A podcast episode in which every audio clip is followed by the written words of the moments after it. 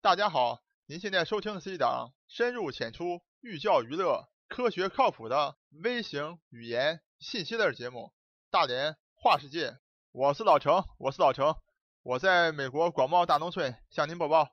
这一期节目录制的时候，正值美国的感恩节。感恩节可以讲是美国一个非常独特的节日啊，全世界只有美国有真正意义上的感恩节。所以老程在这儿呢，借用感恩节这么美好的名字啊，感恩嘛。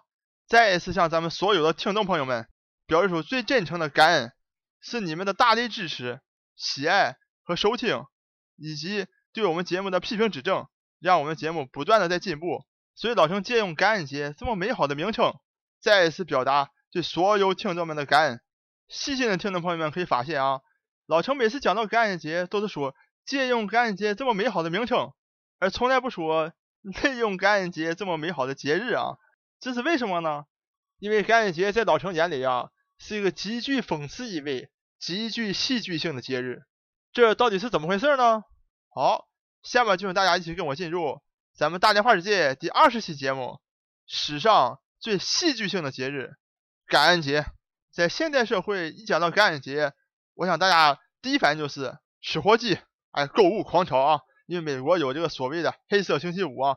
各种打折啊，各种抢购，哎，商品都是非常便宜啊啊！现在国内也都学会了啊，各家商家也都借着感恩节这个名号啊，开始这个弄一些打折的东西啊，促销。那么这样是一个节日，在你老程眼里怎么和戏剧性结合在一起的呢？因为老程可以告诉大家，整个感恩节从历史上到今天都充满了黑色幽默，形成了一部跨越时空年代的大戏。而且这部大戏呢，对我们非常有启示意义。老程希望咱们在日本的朋友们啊，能够帮我把这一集节目翻译成日语，给那个安倍晋三放着听一听啊。好，下面老程就带大家一起来看一看啊，这个感恩节是怎么样的一出大戏，是怎么样的教育意义，是怎么样的黑色幽默。既然大家对购物都这么熟悉啊，那老程就从这个黑色星期五来谈起。每一年的感恩节啊，是十一月的第四个星期四。所以呢，第二天这个礼拜五的凌晨，就是礼拜五的零点零分，就成了商家利用的一个噱头了啊！大商家心里是这么想的，毕竟一年三百六十五天嘛，都让我们宰了三百六十四天了啊，怎么也得拿出一天犒劳一下这些给我们送钱送了一年的顾客们。那么这些穷苦老百姓一看，哎，有便宜可以占了，所以赶快冒着严寒也好，不管是风雪也好，零点零分咱们都要去排队。就形成了世界上独一无二的黑色星期五的一个奇景了。像商家和老百姓形成了这么一套有意思的逻辑关系啊，还存在于总统和伙计之间。美国也是一个非常注重面子的国家啊。这个总统啊，为了显示啊，我们国家是非常仁慈的国家啊，每年在感恩节之前啊，要赦免两只火鸡。那么这两只火鸡呢，就成为幸运火鸡，将会被送到当地动物园颐养千年，哎，给它好吃好喝的啊。就免于被送上餐桌当烤火鸡的这样悲惨命运。但是与此同时呢，每个感恩节啊，大约有四百六十万只火鸡被美国人吃掉。所以大家可以看到啊，就和刚才那个商家和老百姓的这个关系是一样的。商家赚了三百六十四天钱，说哎好，我弄一天来啊，给你们犒劳你们一下。这个美国总统也是一样的道理，每年吃四百六十万只火鸡，哎弄出两个来，哎放生，说你看我们这国家多么仁慈。然后更搞笑是什么呢？就是奥巴马很有意思。奥巴马第一任总统四年放生了八只火鸡，竟然啊只有一只火鸡顺利的活到了第二年的感恩节。也就是说，他放生了那另外的七只，放生不两天就就死了。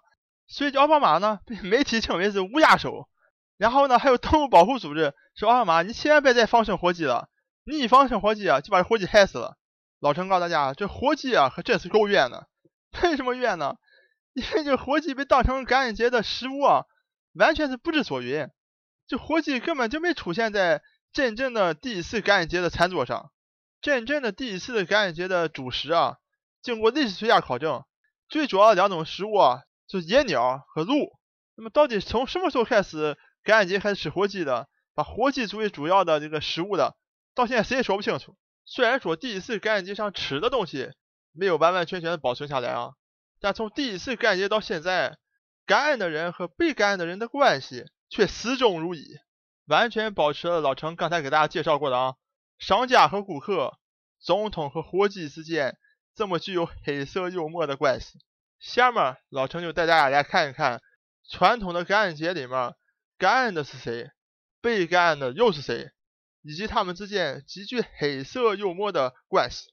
可能比较了解美国历史的听众朋友们都知道啊，一讲到感恩节，大家第一反应就知道是五月花号啊，清教徒乘着五月花号来到了美国。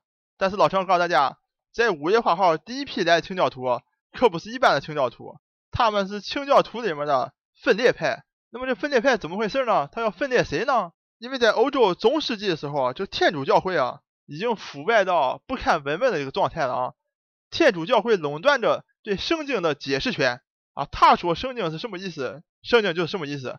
所以呢，天主教会就跟大家说了，好了啊，你们现在每个人身上都有罪啊，你们每天肯定都会犯大小的错误，犯错误是不要紧的，你们只要把钱交上来啊，买这个赎罪券，将来在你们死后呢，这个上帝啊就会原谅你们啊，让你们升入天堂。如果你们不买这个赎罪券呢，死了以后就要下地狱。所以给这个老百姓都吓毁了。老百姓那还没有办法，那就咱就买赎罪券吧。所以大家可以想象啊，那个时候欧洲绝大部分的财富都垄断在这个天主教会里面，而且当时还出现了一个非常搞笑的口号，叫做“随着钱币的落下，你的灵魂就升天了”。咱们古话讲得好啊，哪里有压迫，哪里就有反抗。这个时候的欧洲啊，就有点像咱们清朝末年的这个中国了啊。大家都知道，中国清朝末年的时候，甲午海战打败了啊，整个国家。摇摇欲坠，老百姓一看这不行啊，还有些有识之士都觉得这样弄就完了，咱们这国家那怎么办呢？就出现洋务派啊，比如像恭亲王奕欣啊、曾国藩、李鸿章去搞一些洋务运动啊，还有所谓的维新派，比如说公车上书的啊，康有为、梁启超、谭嗣同这样式的啊，就说哎，咱们自上而下的做个改革啊，把这个国家弄好。那么那个年代的欧洲天主教呢，也是这样式的，那么觉得这个天主教会啊。这太腐败了，这么下去就完蛋了。就有一些人呢，就说，哎，咱们这样是吧，呃，咱们自上而下的把这教会改革一下。那么这些人呢，叫纯净派。那么还有一些人呢，就像咱们民国时期的孙中山，要使用暴力手段来推翻清朝政府，建立新的国家。那么同样的，在欧洲就出现了这种分裂派，就我不要再在你们天主教以前的这个教会里去了，我单独出来，我成立一股新的教派、新的势力。所以呢，就叫做分裂派。那么在五月花号上来到北美呢，寻找一片新的土地来实现他们宗教理想的，就这些分裂派们。为了实现理想，总是要付出巨大代价的。这些人来到北美以后啊，人生地不熟，而且他们这个下船的地方是今天的马赛诸塞州啊，这个地方冬天是非常冷的。第一个冬天呢，他们就一半人死掉了，因为那个船上就一百多个人。等到第二年春天的时候，就剩五十三个幸存者了。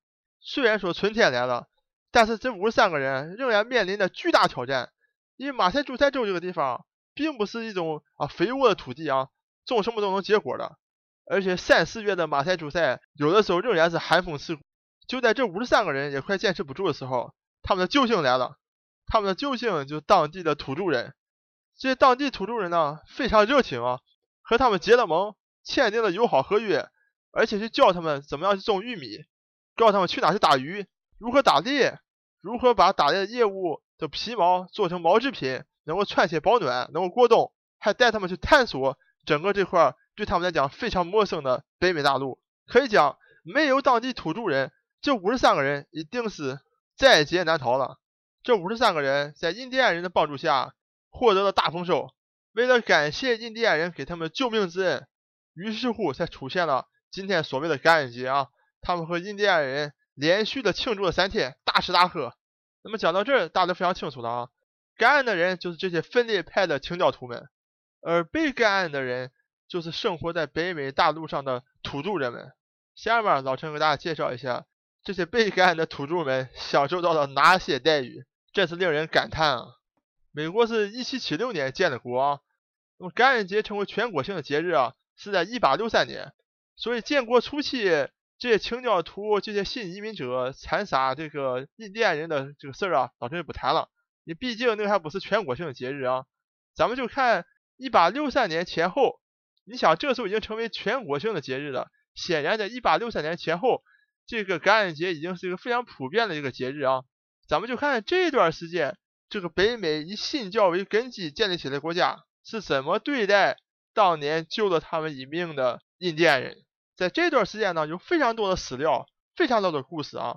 俗话说骂人不揭短，老陈就不讲太多了啊。咱们今天就在这儿举一个美国著名导演史蒂芬·斯皮伯格制作的六集短剧《西部风云》中一个场景，来给大家展示一下当时的情况。在一八五零年左右啊，已经建国八十多年的美国，觉得成天和这个印第安人打来打去也不是个事儿，跟印第安人商量一下，这样是吧？我们给你指定一块地方啊，你们就跑那个西部苦寒之地去待啊。然后之前呢，我们确实侵占了你们非常多的土地，大家可以想象，不是侵占特别多，基本上从东海一直到中部全都给占了。说那我们占领土地，那我们就给你点赔款。所以咱们就签了合同啊，我们赔你们一点钱，然后你们搬到西边去，然后搬到西边去之后呢，我们还拥有随意在你们土地上开铁路的这个权利啊。然后呢，如果你们人在你们的保留地里面损害了我们美国人的利益，那你们要做出赔偿。基本上就是这么一个非常不平等的条约。一开始印第安人很多都反对，印第安人说呢，这美国佬从来就没遵守过和我们签的任何契约，从最开始的五月八号和我们签的和平条约，完了把我们从东边一直赶到这儿来，赶到这么西西部的苦寒之地。今天我们再签这么一个不平等的条约，没有任何意义。然后呢，印第安人这个老酋长说：“哎呀，咱们现在啊势力一天一天不如美国人这么强大了啊，美国一天比一天强大，咱们就再信美国人一次吧，给他们最后一个机会，看他们到底能不能这个遵守契约。”老陈，再说查一下啊，两百多年以前的印第安人就非常明白，美国人根本不遵守任何契约的。今天有一些咱们网上的网友啊，天天叫嚣着西方人如何遵守契约，啊有契约精神。咱们中国人没有契约精神，如何如何啊？这都非常的胡扯，没有任何历史知识。我还想告诉一下那个安倍晋三，别以为你有一个什么美日安保条约就如何如何啊？从历史上看，美国放弃这个条约的速度比特库还快。好，咱们再回到印第安人的遭遇啊。签完这个契约之后啊，印第安人是非常遵守契约的啊，他们就是在自己的这个保留地里面也不出去。但是呢，厄运还是来临了。有一天呢，有一个美国商队啊，这个路过了印第安这个保留地，然后他们有一头牛呢，走一走呢，哎，突然受惊了，我看这个牛到处乱跑，给印第安人的这个这个帐篷啊，还给破坏不少。但是印第安人非常遵守这个契约啊，他想，哎，这个牛是美国人的这个财产啊，咱别给破坏了。把这牛抓住之后呢，也没打这个牛，也没骂这个牛，哎，准准备要送还给这个美国的这个车队。但这个车队呢，就觉得，哎，这头牛，哎，我们财大气粗，不差这头牛。哎，我们也不想和印第安人打交道。印第安人来送这个牛的时候啊，他们没接受这个牛，然后他们就赶快扬长而去走了。这下可好了，印第安人说：“哎，你看，你这个牛你不要了吗？你不要了，咱那咱就留下来吧。”完把这牛杀了吃，这牛又吃了，这就埋下了祸根。过了不几天，有一个叫格里坦的这个军人啊，领着一股小部队来了，说：“你前几天你们是不是有人偷了牛？把酋长叫出来，必须给这个牛做出赔偿，别将小偷。”交给我们啊！我们要惩罚这个小偷。你想，根本就不存在小偷，这明显是对印第安人一个侮辱、的挑衅嘛！因为大家知道，印第安部落所有的私人财产是非常少的，基本上全都属于这种共有制财产，因为是部落制的，所以没有人会当小偷的。美国人这么说，故意就在羞辱这个印第安人。酋长呢，就跟那个军官解释一番啊，那天我们根本没偷牛，是牛跑进来，然后他们又不要，所以我们就把这牛杀了吃了。然后呢，这酋长呢还非常柔软啊，说如果一定要赔的话，那我们就赔你们五匹马吧。你想，这个美国军官来这本来是找事儿的，他怎么能接受这个条件呢？他说一定要把这个偷牛贼给我找出来。你想，那这么谈还有的谈吗？这酋长就准备扭头回去了。结果这一走可不要紧，这个格雷坦在背后就开了枪，把酋长给打死了，而且还用炮火轰击这个营地，打死打伤了非常多无辜的这个印第安人啊。你想这下印第安人当然要反击了，你欺负我们欺负到这种地步了。印第安人作战非常勇猛，因为这格里坦带来人不多，就被这个部落的印第安人全部给歼灭了。这个事儿被美国政府知道还得了？这下可好了，派出正规军来了大股部队，把整个这个部落给剿灭了。所以大家可以看到啊，老陈就用这个电视剧里面这么一个小的片段，你就可以看到当年的恩人被所谓报恩的人是怎么样来对待的。讲完历史，咱们再来看看今天这些感恩节的主角们今夕何在。老陈给大家展示了一幅美国地图啊，这幅地图大家可以看到，上面星星点点有一些这样颜色啊。当然你不看也罢，为什么呢？这些点很难找到啊，因为都是在一些苦寒之地，根本不在一些所谓大城市周边和就比较好的地点啊，都是些苦寒之地、边缘之地。那么这些这么多几百个小点儿呢，就是现在印第安人的保留地。在二战以后啊，美国都建国快两百年了啊，美国政府终于感觉到了，哎呀，咱们对印第安人实在是太坏了。现在二战结束了，咱们美国现在世界老大了啊！既然咱们世界老大，总得做出点样子来啊，对不对啊？咱们国内有印第安人啊，咱们把他给欺负成这样的事儿，讲出去不好听，那怎么办呢？给他们一个非常多的自主权，设建立保留地，在这保留地当中呢，给他们自治权，类似于像一些国中之国小国家一样，有这样的一个概念啊。但问题是在于啊。这保留地啊，都在苦寒之地。我刚才讲过了，这非常边缘、非常差的地方，所以几乎所有住在保留地里面的土著人嘛，都非常穷苦、贫困啊。美国想，我看这不行啊，啊，咱们是世界老大，弄怎么可以把国家弄成这样式呢？这样是吧？什么东西最赚钱，而且赚的最简单方便，那就是赌场和烟酒。这样式，咱们允许所有的保留地建立赌场，你们就可以随便建，而且呢，出售烟酒，国家不上税。这下可好了，大家如果到美国有机会到保留地，你可以去看一下啊。这个印第安人保留地本来是在苦寒之地，本来非常破败，居然建了一大堆非常现代化的赌场啊！当然了，不是每一个保留地的赌场都非常兴旺，因为有的保留地实在太偏远了，建赌场人都不方便去啊。有一些比较靠近大城市啊，靠近一点的啊，建赌场，那赌场生意非常好，所以非常荒唐。你可以看到，整个具有非常具有这种黑色幽默。在一块这么原始的这个地方盖一些这种非常现代化的赌场，然后呢，印第安人还有在网上卖烟卖酒，为什么呢？因为他这块没有烟酒税，所以这个成本比别人低得多。就大家可以看到了啊，就非常搞笑，就是这个点。在两百年以后，这些美国人为了感恩当年帮助他们的人们，给了他们最好的礼物，居然是赌场的建设权和烟酒免税的这种政策。所以老陈说。虽然说感恩节的食物已经从野鸟和鹿肉变成了火鸡，但是感恩节整个的感恩的人和被感恩的关系始终没有变化，就是老陈一开始讲的商家和顾客的关系，总统和伙计的逻辑。好，今天感恩节的前前后后就为大家介绍到这里。我是老程，我是老程，我在美国广袤大农村向您播报。本节目一切观点均属个人观点。一切材料均来自网络，本节目不对你的生活方式构成任何指导。参与话题的讨论，请关注我们的微信公众账号“大连花世界”，或者在新浪微博大连花世界，我们等你来吐槽。